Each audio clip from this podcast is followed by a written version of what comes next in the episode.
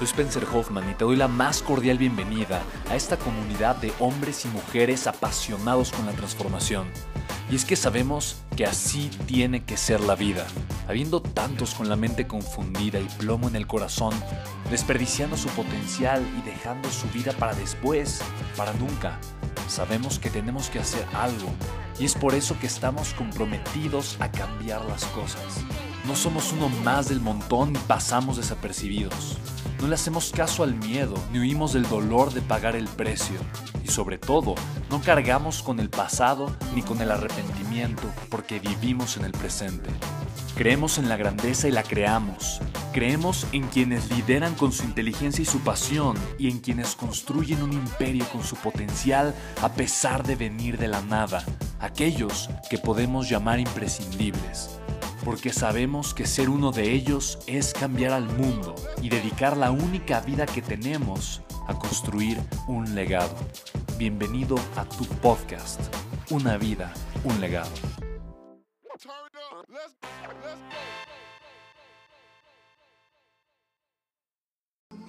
Tú que me escuchas, quiero darte la más cordial bienvenida a mi podcast número 55 y es un podcast muy especial. Si me escuchas en otro país que no es México, te voy a pedir apertura de mente y sobre todo de corazón. Pero el día de hoy estoy muy contento porque justamente el día de hoy festejamos todos los mexicanos algo que se llama independencia. Así que estoy aquí con un ser humano que amo profundamente, es mi padre, no biológico, pero sí por elección. Así que de todo corazón, amado Padre, quiero darte las gracias por acompañarme. Digo, nos vemos para festejar, para celebrar porque somos familia, pero el día de hoy también para grabar este podcast y darle un mensaje a las personas de lo que significa la libertad y la independencia. Me siento feliz y radiante de poder compartir contigo, amado hijo. Qué alegría que, que haya nacido de ti la iniciativa de que hablemos de este tema que nos mueve, que nos apasiona y que creo que no sé, no, no, alcanzo a ver cómo es que en ocasiones no vibramos con, la independencia de México. Realmente recordar cómo hombres y mujeres que tenían miedo, pero que tenían un ideal de libertad, un, un ideal de podernos autogobernar, autogestionar, los impulsó a ir más allá de su miedo y dar su propia vida. Un acto de amor completamente, de pasión, de ideales. Así que claro, voy a estar encantado de hablar contigo de la independencia de México, de nuestra gran y bellísima independencia. Y me encanta porque yo de ti he escuchado justamente mejor que nadie, mejor que, mejor que nadie de verdad, he escuchado cómo se llevó a cabo este movimiento y cómo para que se llevara eh, este movimiento de independencia se requirieron muchos elementos y muchos elementos como la fe, como la certeza, como el trabajo en equipo, como la no sé, la fuerza del espíritu de una manera inquebrantable. Me encanta cuando platicas de la visión de Morelos, esta visión inspirada por Miguel Hidalgo, pero de qué forma eh, un líder contagia al otro y de qué forma este contagio de amor profundo, eh, orientado hacia la independencia, llevó obviamente a un movimiento que hoy todos celebramos. Entonces, si pudieras contarnos esta historia, yo lo agradecería profundamente. Pues mira, como primero vamos a, a tener el preámbulo, ¿no? O sea, imagínate una nación que había sido eh, sometida por completo, en la cual los habitantes, muchos de origen indígena, muchos de origen español, ya no estaban de acuerdo con seguirle rindiendo cuentas a un país extranjero. y evidentemente había una sensación de molestia porque no tenía que ver eh, tus habilidades o capacidades para lograr algo en la, en la Nueva España, sino que era más bien si eras un español peninsular, o sea, un español nacido en España y si no, no tenías posibilidades.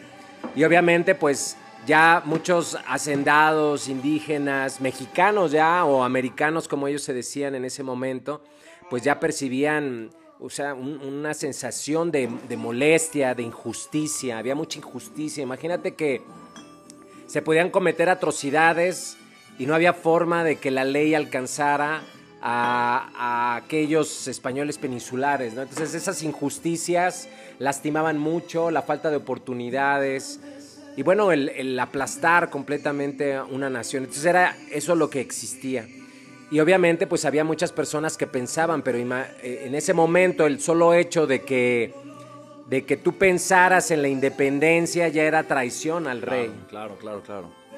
Y bueno, Entonces, uno de los pensadores, de los, de los liberales, de los idealistas, era justamente el, el cura Hidalgo, y en su posición de rector y de profesor, le hablaba así a, los, a, los, a sus alumnos, ¿no? Así con pasión, les decía, imagínense así, eh, que, que, fuera igualitaria la circunstancia, que no importara tu origen, tu raza, que pudiéramos tener las mismas oportunidades, no hay superioridades de raza. Entonces él metía ese tipo de ideas y algunos se sentían amedrentados, ¿no? Pero entre ellos había un alumno ahí, un, un José María Morelos, que ya, ya graduado como cura mucho tiempo después, estando en su curato que le metía duro ahí a la carpintería, de repente se entera, porque las noticias vuelan, se entera de que se había iniciado un, un movimiento de independencia, ¿no? Entonces este, las noticias corrían, pero él como parte de, de, este, de una estructura religiosa, pues recibió una notificación en donde él tenía que publicar en su curato de que se excomulgaba a Miguel Hidalgo y que se le maldecía, un montón de cosas, ¿no? Entonces, él por obediencia publicó eso, pero tuve un debate interno, muy probablemente, porque pues, evidentemente como muchos hechos históricos nos podemos imaginar, entonces yo los construyo claro, en la claro. historia, ¿no? Entonces tuve un debate interno en donde decía, eh, lo hago, no lo hago, va en contra de mis ideales, de, de, de mi pensamiento, de mi creencia, de lo que yo siento, del amor que siento por esta tierra y por esta nación. Y además ese gran hombre pues fue mi mentor, fue mi maestro, fue el rector de la escuela donde yo estudié. Y bueno, al día siguiente dicen que se tuvo un gran dolor de cabeza, al día siguiente tomó un caballo y fue al encuentro con Hidalgo, ¿no? Entonces imagínate sin comunicación ni nada, un cura. Era un hombre preparado nada más para hablar de la palabra de Dios, de la Biblia, de tratar de dar eh, eh, vida espiritual y reglas morales a una pequeña comunidad, no tenía otra formación. Y de repente se encamina a encontrarse a, un movimiento insurgente. Y ya me lo imagino llegando a Nazi con su paliacate, este hombre moreno, robusto, de manos acostumbradas al trabajo, bajándose del caballo y queriendo pasar todos los filtros de seguridad, ¿no? Que no lo dejaban llegar hasta Hidalgo, hasta que por fin ya logra llegar y entonces este, llega maestro, maestro Hidalgo, ¿se acuerda de mí? Mire, soy José María, estuve en la generación, ¿no? Imagínate, así como diciendo 1800 y algo, ¿no? O 1700 y algo. Y de repente eh, le dice, sí, sí, Morelos, te recuerdo, ¿qué pasó? Bueno, pues quiero decirle que estoy aquí porque creo en el movimiento, creo en la independencia, creo en la igualdad. Creo que es una injusticia que el hombre someta al hombre, que no debería de existir la esclavitud, que la esclavitud es una ofensa y un insulto a la inteligencia del ser humano, a la libertad, a la obra de Dios. Esto no puede ser. Le dice, ok, ok, le dice Hidalgo, ¿no? Bueno, y, pero tú qué quieres? Le dice, ¿tú qué, qué, qué onda contigo, no? Me imagino. Y agarra y le dice, no, pues yo, yo, yo, yo no, no lo tenía claro. Morelos solamente se dejó llevar por un impulso no lo tenía claro. Dice, bueno, pues yo quiero ser el, el, el cura de, de, su ejército. Y entonces el, el, gran líder que era Hidalgo le dice, no, mi amada José María, esa pasión que tú tienes no es para que nada más estés dando consuelo al ejército. Y le dio una de las instrucciones, pero imagínate que a ti, a ti que tú, tú que estás escuchando, sin importar tu nacionalidad, imagínate que alguien a ti te da una indicación como esta. Dice, vas a formar un ejército, lo vas a preparar y vas a ir hacia el sur de la capital a tomar el puerto de Acapulco. Imagínate que a ti te lo dicen, tú que tienes los conocimientos que tienes hoy, pero que te dicen a ti, vas, formas un ejército y tomas el puerto de Acapulco. Y no tienes, imagínate eso, o sea, yo me imagino yo con mi formación en relaciones comerciales y todo, mi pasión del desarrollo humano, pero ¿Cómo forma un ejército? El igual, un cura preparado para dar eh, consuelo espiritual, eh, doctrina cristiana, y era lo que sabía, sabía hacer bancas como carpintero, pero ¿cómo iba a formar un ejército? Pero entendió de que el movimiento requería de todos los hombres y mujeres y que no había tiempo de prepararse. Y una de las cosas que me hace emocionarme justamente con Morelos es de que de que lo hizo, lo ejecutó, o sea, sabía que había que hacerlo. Entonces, la única arma que él tenía era una visión. Y es lo que yo hablo en los, en, los entrenamientos, ¿no? Cuando hablo de liderazgo, tenía una visión.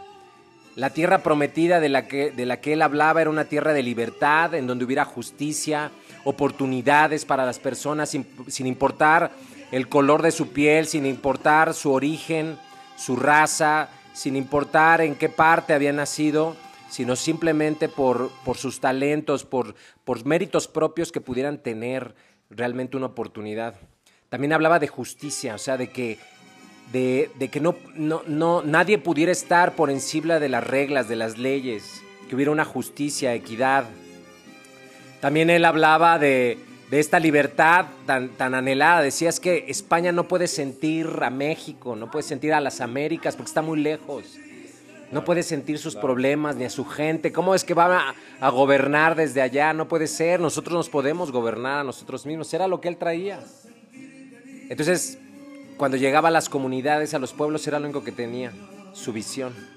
Y una pasión profunda por generar, por hacer de un sueño una realidad, por hacer de una visión una, una realidad materializada. Y mira, me, encanta lo que compartes simplemente quiero, quiero puntualizar lo importante que es la visión. La libertad se proclama. La libertad de las personas, tú que nos estás escuchando, ¿qué tan libre eres? ¿Qué tan libre eres de tus ideales? ¿Qué tan libre eres de los pensamientos de la sociedad, de los paradigmas de las demás personas? ¿Qué tan libre eres de la gente que te rodea, de los estigmas sociales, culturales? ¿Qué tan libre eres muchas veces de ti? Y eso es algo importante porque la libertad no, se, no, es una consecuencia, la libertad se proclama. Y se proclama primero porque nace de una visión, y aquel que puede conectar con esta visión en donde se ve y se reconoce como un hombre, una mujer libre, solamente es aquella persona que puede proclamar esa libertad y hacerla suya. La libertad no llega como una consecuencia. Nacemos como hombres, como mujeres libres. Somos seres humanos libres, pero realmente vivimos esclavizados, sin darnos cuenta. Hasta que no proclamamos nuestra libertad, estamos siendo esclavos de otra cosa. Estamos siendo esclavos de alguien o de algo más. Y a mí me encanta cuando hablas de esto porque el, el, punto, el lugar en donde nace esta visión es en donde se puede posteriormente construir, posteriormente la libertad. Y, si no tengo la visión no puedo proclamarla. Claro. Y fíjate que la visión que normalmente corresponde a los líderes, pues en este caso no era la excepción. Él era un líder y había algo que le insultaba, que le indignaba, que era la injusticia prevaleciente que había en las Américas, como él las llamaba. Entonces, esa, esa cachetada de injusticia, esa bofetada de injusticia era lo que lo motivaba también. Entonces, cuando él llegaba a, a los pueblos, tocaba, imagínate, quiero que te imagines que llegaba así a, a, la placita, se mentía al curato, a la pequeña iglesia, empezaba a convocar así, pam, pam, pam, pam, pam, con la campana. Y la campana era el llamado al pueblo. Entonces el pueblo empezaba a salir. Decían, ¿qué hubo? ¿Le va a haber misa? ¿O qué pasó? ¿No? Qué raro que, que estén. Entonces la, la gente eh, se iba a enterar porque era la forma de, digamos, de correr la voz de algo, de cualquier cosa. Entonces él en la plaza tocaba la campana, tocaba la campana, la gente se acercó. Y ya estando cerca, los miró. Se hacía el silencio.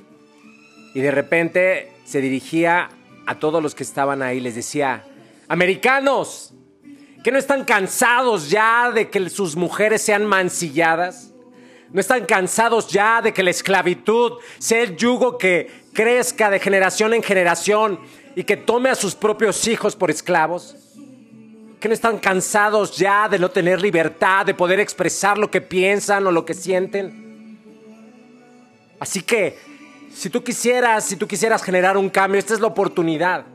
Esta es la oportunidad porque ahora se ha gestado un movimiento, un movimiento que nos promete libertad para que tú, tú puedas decir claramente lo que piensas, aun y cuando no sea a favor de los que están ahí en el poder, en el virreinato. Si tú hoy eliges dar un paso al frente, vamos a hacer un paso de libertad, va a ser un gran paso de libertad. Vamos a liberar a nuestras propias mujeres de las injusticias, de las vi violaciones, vejaciones, de las que son objetos. Simplemente porque somos americanos y de la injusticia, de la única injusticia, único pecado que han cometido nuestros hijos, que es el haber nacido en esta bella tierra. Así que ¿quién está listo para dar su vida, para generar un cambio? Y entonces muchos se levantaban así llenos de emoción y decían, yo, yo, yo, ancianos, mujeres. Entonces Morelos era lo que tenía, tenía la pasión y la visión. Entonces calmaba a los que eran ancianos, les decía, porque él sabía que conformar un ejército significaba mantenerlo. Entonces les decía a los que no estaban en posibilidad de, luchar que la lucha iba a ser en varios frentes y que uno de los frentes era también quedarse en sus hogares, producir, cultivar, trabajar el campo. Pero con esta misma pasión se dirigía a los hacendados, porque la independencia se, dio a todos los niveles este, sociales de, los entonces mexicanos, de los americanos ahora mexicanos. Porque había hombres y mujeres que ponían ahí ranchos enteros, ganado, porque de dónde iban a salir las armas. Entonces llegaba de pueblo en pueblo, tocaba las campanas y ya los hacía salir.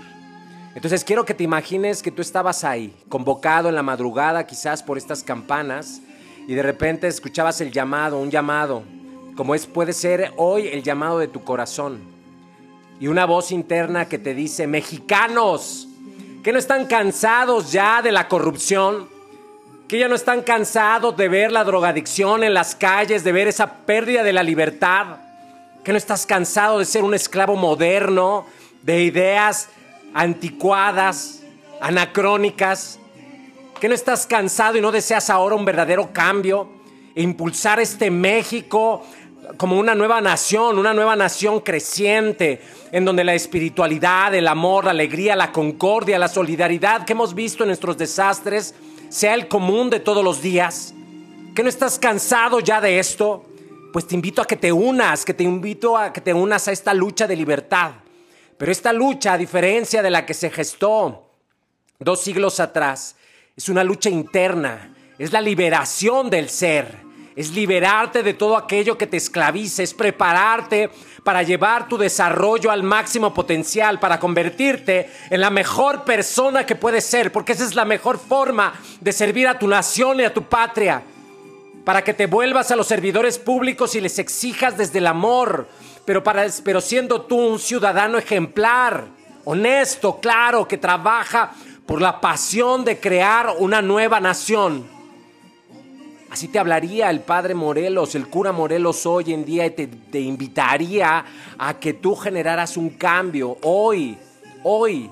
Este hombre logró formar ese ejército, logró formar ese ejército y se enteró de que apenas un año después de que, de que su mentor Miguel Hidalgo había iniciado la gesta de independencia, había sido traicionado, había sido tomado prisionero, prisionero y había sido ejecutado.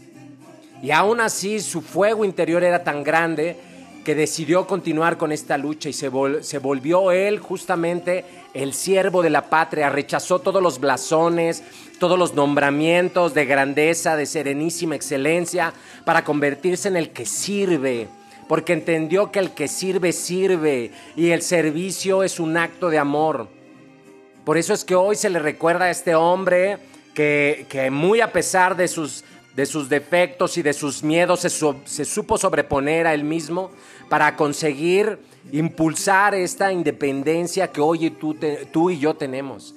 Porque si tú y yo podemos hoy grabar este podcast es justamente porque tenemos la libertad de poder decir lo que se nos pegue la gana y eso alguien dio su vida, su sangre, para que tú y yo pudiéramos hacerlo. ¿Qué piensas, hijo mío? Me encanta porque nuestra libertad fue el sueño de alguien más. Fue el sueño de alguien que fervientemente deseó en su corazón y tal vez no vio manifestada. Y de alguna manera esa libertad que hoy gozamos, que el día de hoy tenemos, que podemos abrazar, apreciar y utilizar y muchas veces de la que no somos conscientes, fue el sueño de alguien más. Alguien pidió algún día en su corazón y en su mente haber nacido en un país y en una tierra libre, llena de libertad, de oportunidades, en una, en una tierra en donde no se le fuera juzgado. Y hoy es nuestra realidad. Y tantas y tantas veces no nos damos cuenta de ello. Y tantas y tantas veces nos atamos a ideas y pensamientos mediocres, a estigmas, a paradigmas, a, personas. nos, nos atamos y nos hacemos pequeños en vez de abrazar nuestra libertad y decir somos mexicanos, somos americanos, somos latinoamericanos y por eso somos libres. Por eso podemos soñar, crear, crecer. Cuando me volteo a mi hijo y me agarra la bandera de México, la usa, le pregunto, le digo, ¿sabes qué es ser mexicano? Le digo, es ser un superhéroe. Siéntete, siéntete un superhéroe. Cuando agarra la bandera, le digo, es un superhéroe, un superhéroe. Se la pone, le digo, you're super. Se lo digo en inglés, en español, pero a mi hijo le estoy, le estoy diciendo, ser mexicano es ser un superhéroe. Es tener poderes, es tener la capacidad de crear, de soñar no es ser apachurrado, no es ser menos, es tener un poder especial y un poder maravilloso y magnífico. El recordar la independencia me hace sentirme orgulloso, me hace sentirme apasionado, me hace sentirme feliz de mi patria. Y es la patria que no solamente es de ser mexicano, pero también de ser latinoamericano que muchos latinos la compartimos, muchos latinos compartimos este corazón, este espíritu. Y si me estás escuchando en otra parte de Latinoamérica, cuando, me, cuando digo con tanto orgullo ser mexicano, me refiero también a tu país. Porque nos une la sangre, nos une la emoción, nos une el propósito y nos une la visión de reconocer el valor que probablemente otros no reconocen. Así que me entusiasma, me entusiasma y escucharte, escucharte me conecta y enciende mi corazón. Simplemente de recordar que estamos viviendo lo que alguna vez aquellos seres humanos que dieron su vida soñaron. Estamos viviendo el sueño de independencia de grandes héroes que dieron su vida hace ya tantos años. Y fíjate que Morelos caminó hacia el sur, formó un ejército, libró varias batallas y una de las batallas que justamente logró, y ya lo hizo, logró, logró conquistar, fue la de Acapulco. Y ya la hizo porque sabía que era una deuda que tenía con Hidalgo, aunque Hidalgo ya había muerto. Entonces, esa grandeza de ese hombre que inicia incluso lo que hoy conocemos como la constitución, porque con sus sentimientos de la nación pone los, los pilares de lo que hoy es la constitución de esta nación. Imagínate decir, ¿sabes qué? Yo llego aquí a, este, a esta ciudad, a esta pequeña ciudad, y como la hemos tomado, a partir de este momento queda abolida la esclavitud.